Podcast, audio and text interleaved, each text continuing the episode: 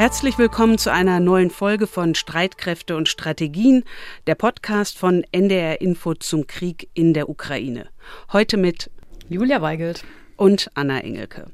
Wir bekommen ja erfreulicherweise viele Mails von Ihnen und von euch und seit Wochen gibt es ein bestimmendes Thema. Das sind die Angriffe der russischen Armee auf zivile Ziele in der Ukraine. Das treibt viele Hörerinnen und viele Hörer um.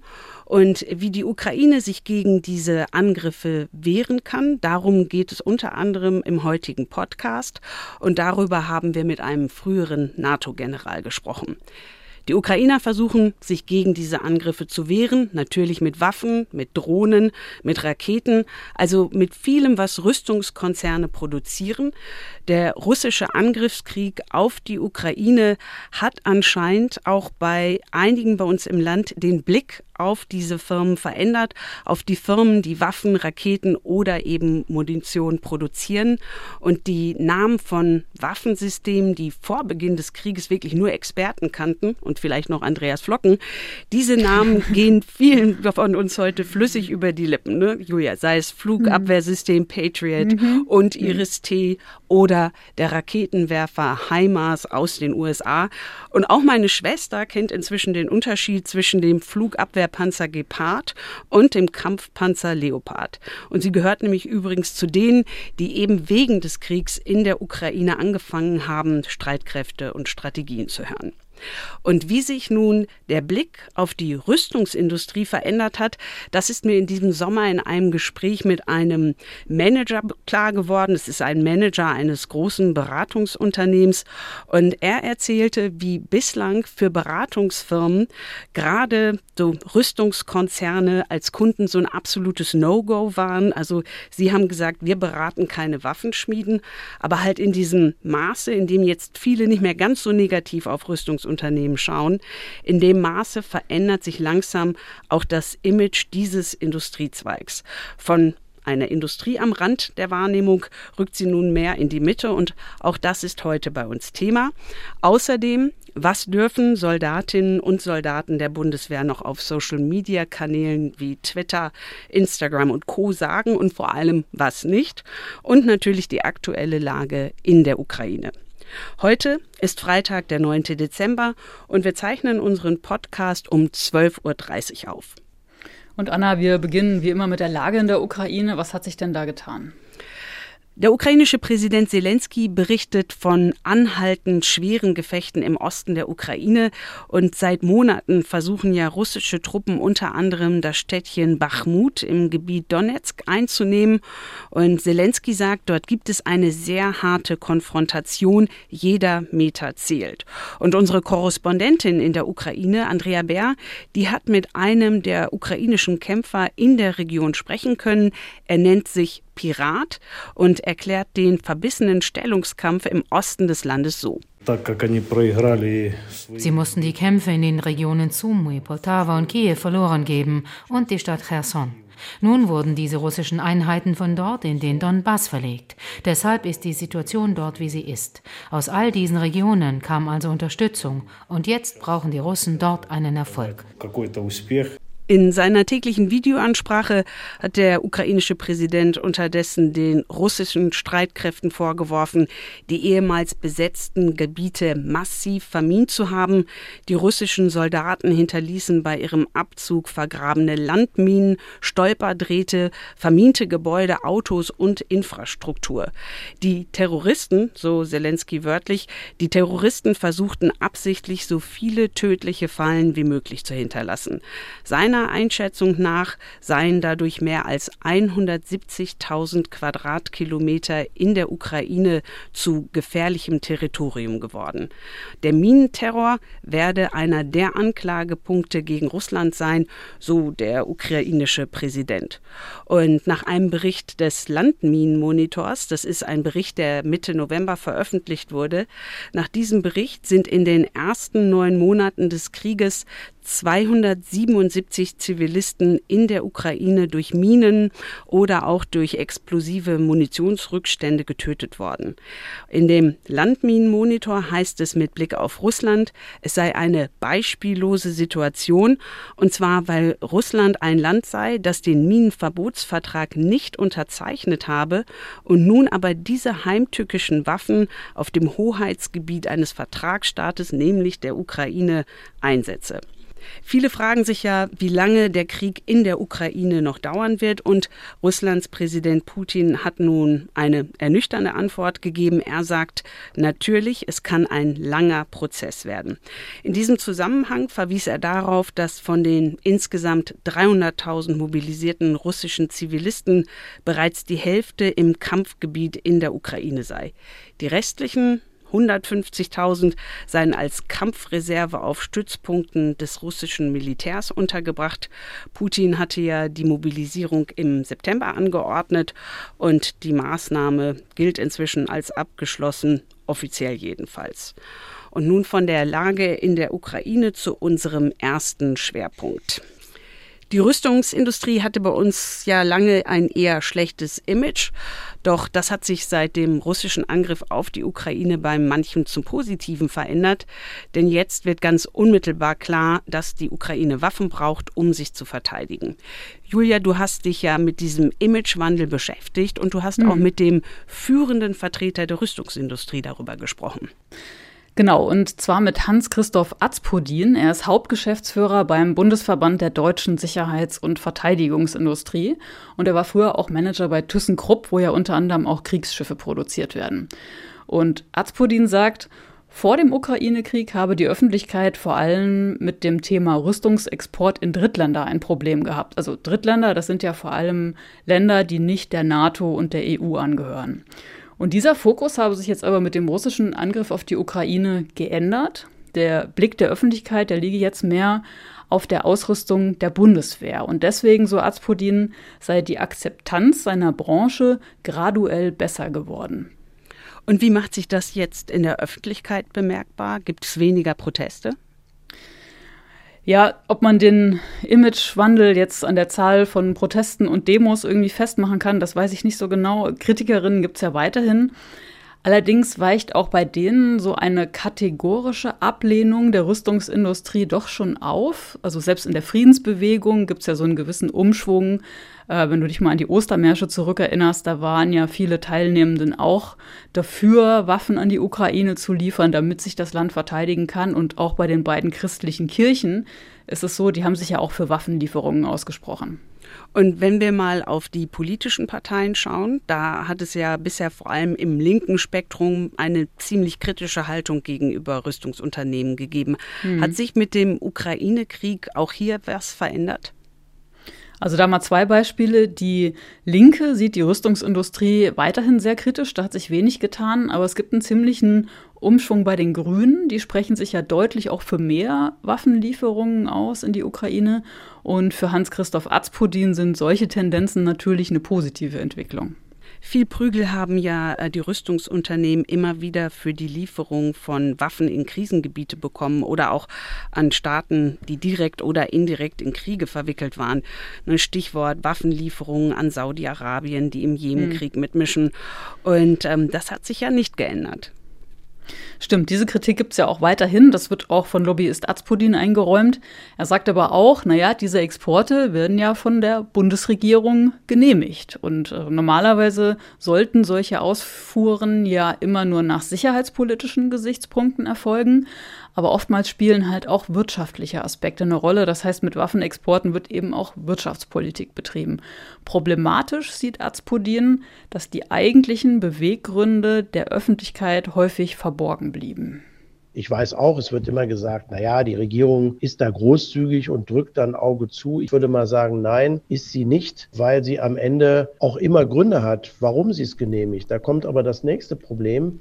Diese Gründe werden ja nicht der Öffentlichkeit mitgeteilt. Wir würden uns manchmal als Industrie wünschen, dass die Regierung dann auch nach einer Genehmigung der Öffentlichkeit mehr erklärt, warum sie etwas genehmigt hat. Das fällt aber unter Geheimschutz und das tut sie nicht. Und diese Fallgestaltung trägt natürlich auch dazu bei, dass dann die Öffentlichkeit meint, das sei ja alles die Industrie, die hier die Dinge betreibt.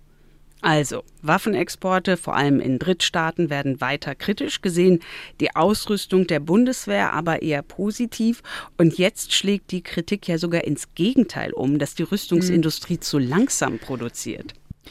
Ja, wobei ja ähm, selbst Rüstungsexporte in Drittstaaten, da hat ja die Debatte zwischenzeitlich umgeschlagen. Also Deutschland bestellt ja Munition teils in der Schweiz und ähm, wollte dort ja Munition für den Flugabwehrpanzer Gepard kaufen und an die Ukraine liefern. Es gab aber ein Problem, weil die neutrale Schweiz nicht in Krisenregionen liefern will. Und äh, diese Geschichte geht jetzt weiter. Deutschland will jetzt trotzdem in der Schweiz erneut für rund 600 Millionen Euro Munition bestellen für den deutschen Schützenpanzer Puma. Und es ist halt unklar, wie sich die Schweiz in einem, Gott sei Dank ja noch weit entfernten, aber wenn wir mal drüber nachdenken, Verteidigungsfall verhalten würde würde dann die Schweiz auch in eine mögliche Krisenregion Deutschland keine Munition liefern. Also das wäre schon eine gute Idee, da nochmal zukünftige Lieferverträge zu überdenken. Und was deinen Punkt angeht, die Industrie produziert zu langsam. Diese Kritik kam vor kurzem auch noch mal sehr deutlich von SPD-Vorsitzendem Lars Klingbeil in der ARD im Bericht aus Berlin. Auch mit einer Drohung, also wenn das weiter so langsam geht, dann muss sich die Bundesregierung halt im Ausland nach Rüstungsgütern umsehen.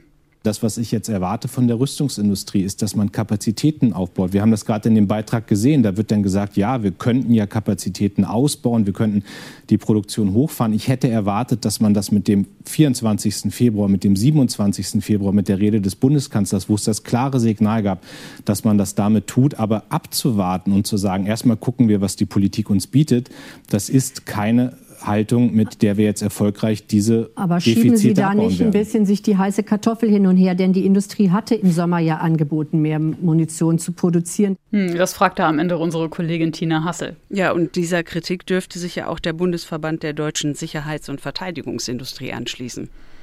Ja, und Verbandschef Azpodin gab dann auch bei der deutschen Presseagentur zu Protokoll, die Bundesregierung habe ja bisher kaum Munition, Waffen und Ausrüstung bestellt, obwohl Rüstungsunternehmen in Vorleistung gegangen seien und Angebote für Ersatzteile, Munition und anderes im Wert von 10 Milliarden Euro vorgelegt hätten.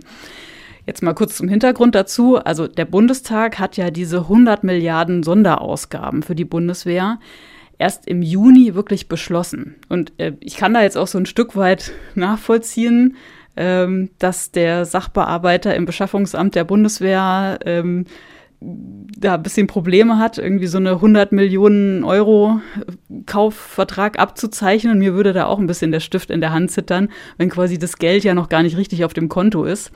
Gleichzeitig ist es natürlich auch ein Zeichen dafür, dass hier die Verwaltung ähm, einfach nicht genug Vertrauen in, in die Politik gehabt hat, wenn diese Bestellungen halt später eingehen, als es die aktuelle Lage wirklich erforderlich macht. Wenn wir über Schnelligkeit sprechen, fällt mir ein, inzwischen gibt es ja auch das, jetzt kommt ein ganz schlimmes Wort, das Bundeswehrbeschaffungsbeschleunigungsgesetz. Und ja. damit sollen Waffen und andere Ausrüstung ähm, verstärkt auch von außereuropäischen Bündnispartnern gekauft werden, wenn sie in Deutschland oder der EU nicht vorrätig sind. Hilft das in der aktuellen Lage? Also das kann sicher helfen, wenn es dann auch wirklich angewandt wird. Das Problem ist halt nur, die Marktkapazitäten sind halt auch begrenzt. Dafür hat jüngst auch noch mal ein tschechischer Rüstungskonzern gewarnt, dass die Artilleriemunition im Westen insgesamt knapp wird, wegen der großen Lieferungen eben an die Ukraine. Also Artillerie, das sind ja so größere Geschütze, sowas wie die Panzerhaubitze 2000 zum Beispiel. Und die Tschechen gehen jetzt davon aus, dass es 10 bis 15 Jahre dauern werde, um den Bestand der westlichen Armeen wieder aufzufüllen, wegen eben dieser begrenzten Produktionskapazitäten. Also mal ein Beispiel dazu. Ähm, die Ukraine würde demnach wöchentlich 40.000 Granaten abfeuern. Und dieses tschechische Unternehmen kann halt nach eigenen Angaben jährlich maximal 100.000 herstellen. Also roundabout drei Wochen Ukraine-Krieg. Und in ganz Europa läge die jährliche Produktionskapazität demnach bei 300.000. Also da sieht man schon die Probleme auf die, auf die ja, westlichen Armeen zukommen. Allerdings. Also vielen Dank, Julia. Und das gesamte Interview mit Hans-Christoph Azpudin finden Sie und findet ihr auf unserer Homepage unter ndr.de-streitkräfte. Kommen wir mal zu einem anderen Aspekt von Einsatzbereitschaft, dass die bei der Bundeswehr nicht nur durch Ausrüstungsmangel, sondern auch durch massive Personalprobleme gefährdet ist. Das haben wir ja hier bei Streitkräfte und Strategien schon öfter besprochen. Die Bundeswehr will sich deswegen verstärkt auch in sozialen Netzwerken als attraktive Arbeitgeberin präsentieren und hat bislang auch ihre Angehörigen dazu aufgerufen, sich dort zu präsentieren, also eigentlich zu präsentieren. Mhm. Denn es gibt jetzt Ärger. Was ist da passiert, Julia?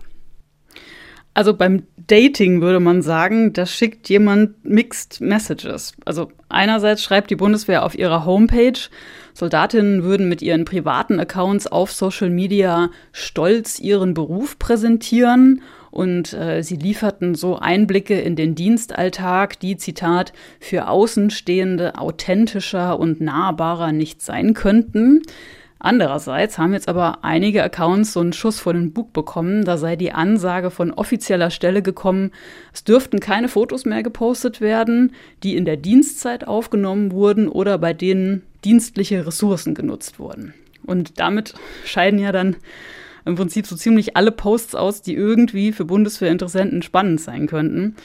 Und das steht auch im Widerspruch zu den Social Media Guidelines der Bundeswehr. Den Link dazu gibt es in unseren Show Notes. Da steht nämlich so als äh, Hinweis an die Soldatinnen und Soldaten, grundsätzlich können sie Waffen und Waffensysteme von außen zeigen und dass man sich auch in Uniform fotografieren lassen darf. Und das ist ja schließlich auch eine dienstliche Ressource bei den meisten. Wie ist denn die Begründung der militärischen Führung für diese Dienstanweisung?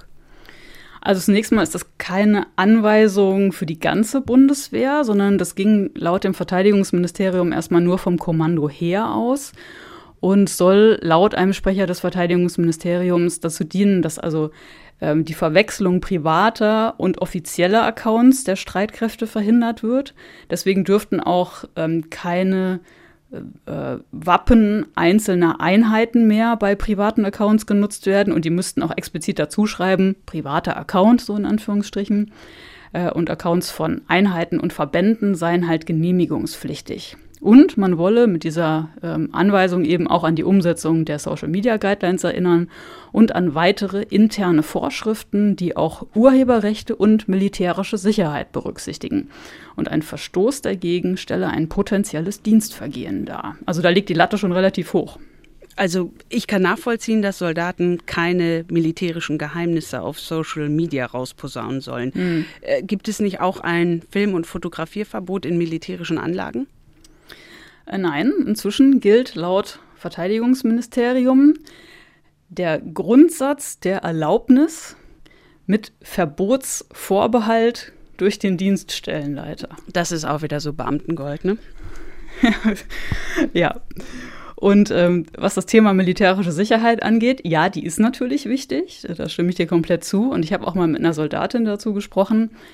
Ähm, die hat selbst einen privaten Social-Media-Account mit Bundeswehrinhalten und die sagt, äh, militärische Sicherheit, das ist halt so ein Totschlagargument, da kann man halt alles mit verbieten und das überzeugt sie nicht. Und sie sagt, da steckt eher Kontrolle dahinter, dass die militärische Führung halt das Bild der Bundeswehr selbst in der Hand behalten will und das soll halt nicht von Bundeswehrangehörigen mit beeinflusst werden.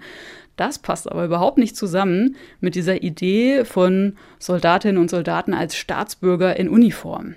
Und es sei halt ein weiteres Beispiel, hat mir die Soldatin gesagt, für ein grundsätzliches Misstrauen der übergeordneten Führung in die Truppe.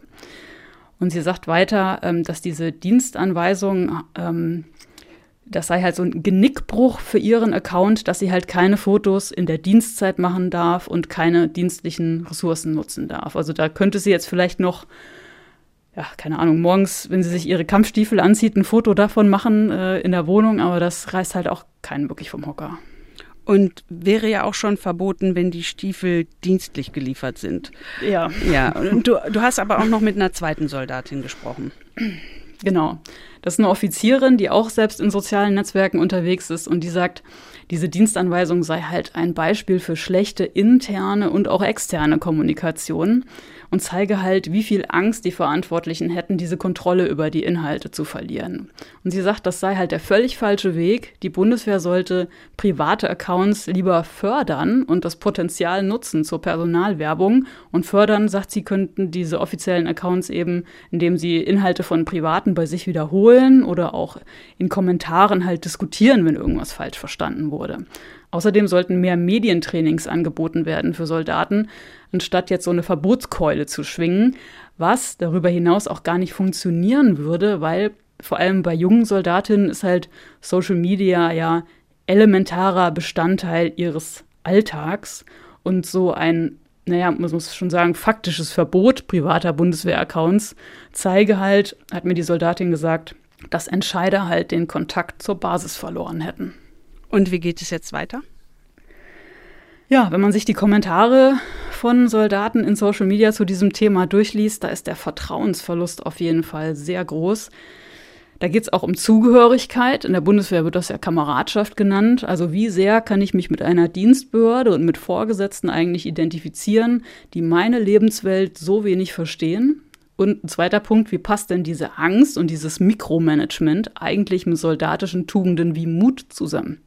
Also da bleibt es mal abzuwarten, ob die Verantwortlichen diesen Frust der Soldatinnen jetzt ernst nehmen und vielleicht die Anweisungen nochmal überarbeiten.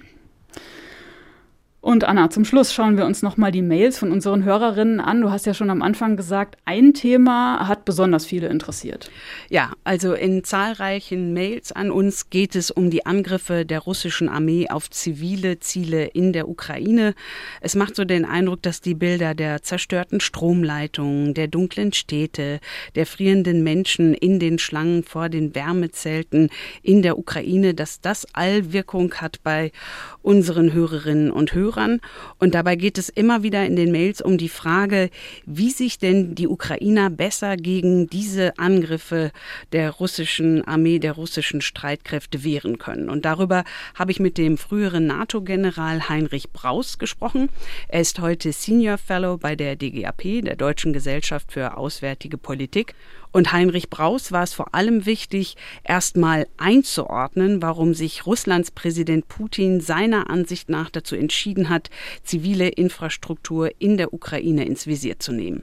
Zunächst muss man ja immer wieder ins Bewusstsein rufen, dass diese schrecklichen Angriffe der russischen Armee mit Flugkörpern, mit Raketen und auch mit Drohnen auf zivile Ziele in der Ukraine ein Kriegsverbrechen darstellen. Das darf man nie vergessen. Zweitens hat es den Zweck, die ukrainische Regierung und auch die ukrainische Bevölkerung zu zermürben und setzt wohl darauf, eine große Flüchtlingswelle Richtung Westeuropa zu initiieren, mit dem Ziel, dass die Europäer und die Amerikaner zögern, die Ukraine weiter militärisch zu unterstützen und zu Verhandlungen nötigen. Laut Angaben des ukrainischen Netzbetreibers Ukrenergo soll die russische Armee bisher mehr als 1000 Granaten und Raketen auf elektrische Anlagen, Leitungen und Umspannwerke in der Ukraine abgefeuert haben, und zwar in bislang acht Angriffswellen. Und am Donnerstag hat Russlands Präsident Putin angekündigt, dass er diese Angriffe auf die Energieinfrastruktur in der Ukraine auch fortsetzen will. Mhm. In diesem Zusammenhang hat ja unser Hörer Martin auch gefragt, ob die Antwort des Westens auf Russlands gezielte Angriffe auf zivile Infrastruktur nicht über die Lieferung von Luftabwehrsystemen hinausgehen müsste. Ja, und mit dieser Frage rennt Martin beim früheren NATO-General Heinrich Braus eine offene Tür ein. Ich selbst wäre sehr dafür, dass Amerikaner und wer auch immer dazu in der Lage wäre, die ukrainische Armee mit weitreichenden Flugkörpern und Raketen beliefert, sodass sie wenigstens beginnen können, die Flugplätze und die Abschussrampen und Munitionsdepots und Betriebsstoffdepots, die die russische Armee für ihre Angriffe braucht, in Russland zu bekämpfen und dadurch den Druck auf die Ukraine und die ukrainische Armee lindern können. Aber das ist, wie ich weiß, eine hochpolitische Frage, weil es auch gedeutet werden könnte, als wolle die NATO in den Krieg eintreten Und diesen Eindruck will die NATO vermeiden. Das westliche Verteidigungsbündnis will Präsident Putin nicht provozieren. Hm. Und unser Hörer John Vorbringer ist da noch etwas vorsichtiger mit seiner Frage. Er will wissen, ist es nicht möglich, dass die ukrainische Armee mit ihren eigenen Mitteln Moskau oder ähnliche Ziele angreifen könnte und dürfte? Und John Vorbringer meint damit ausdrücklich kein westlich geliefertes Material ist ein wichtiger Punkt und da haben wir ja in dieser Woche Berichte und Bilder gesehen, aus denen wir erkennen konnten, dass Ziele auf russischem Staatsgebiet angegriffen wurden. Die Rede ist von drei militärischen Standorten, die tief auf russischem Territorium mit Hilfe von Drohnen, mutmaßlich ukrainischen Drohnen beschossen wurden, zum Teil 600 Kilometer von ukrainisch kontrolliertem Gebiet entfernt. Eine offizielle Bestätigung dazu gibt es bislang nicht aus der Ukraine, aber für Heinrich Braus macht es den Anschein, als habe die Ukraine alte Sowjet-Aufklärungsdrohnen umfunktioniert in Drohnen und Flugkörper, die weit in die Tiefe des russischen Territoriums geschossen wurden und dort einige Flugplätze getroffen haben. Die Bedeutung dieser Aktion sei nicht zu unterschätzen, findet Braus.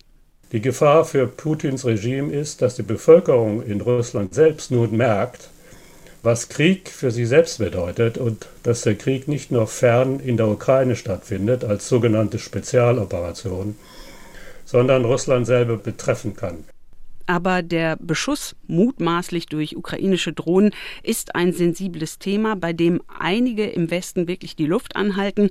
Das hat zum Beispiel die umgehende Reaktion der USA gezeigt. Der Sprecher des Nationalen Sicherheitsrats der USA, John Kirby, sagte, wir haben unsere Besorgnis über eine Eskalation konsequent zum Ausdruck gebracht. Und dann fügt er noch hinzu, wir haben sie nicht ermutigt, dies zu tun. Und mit sie meint er natürlich die Ukrainer. Und dann hat uns noch gefragt Anke Lühre, ob es jetzt nicht an der Zeit wäre, den Luftraum über der Ukraine zu schließen, also dass der Westen eine Flugverbotszone verhängt. Und zwar mit der Begründung, ähm, die zivile Bevölkerung sowohl vor Luftangriffen als auch vor Kälte und Hunger schützen zu wollen. Ja, wir hatten ja schon mal zu Beginn des Kriegs die Debatte darüber, ob nun die NATO den Luftraum über der Ukraine schließen könnte. Und das würde dann aber bedeuten, dass die NATO diesen Beschluss auch mit Kampfflugzeugen und dem Abschuss von russischen Drohnen und Raketen durchsetzen müsste. Und Ex-NATO-General Heinrich Braus ist da mehr als skeptisch.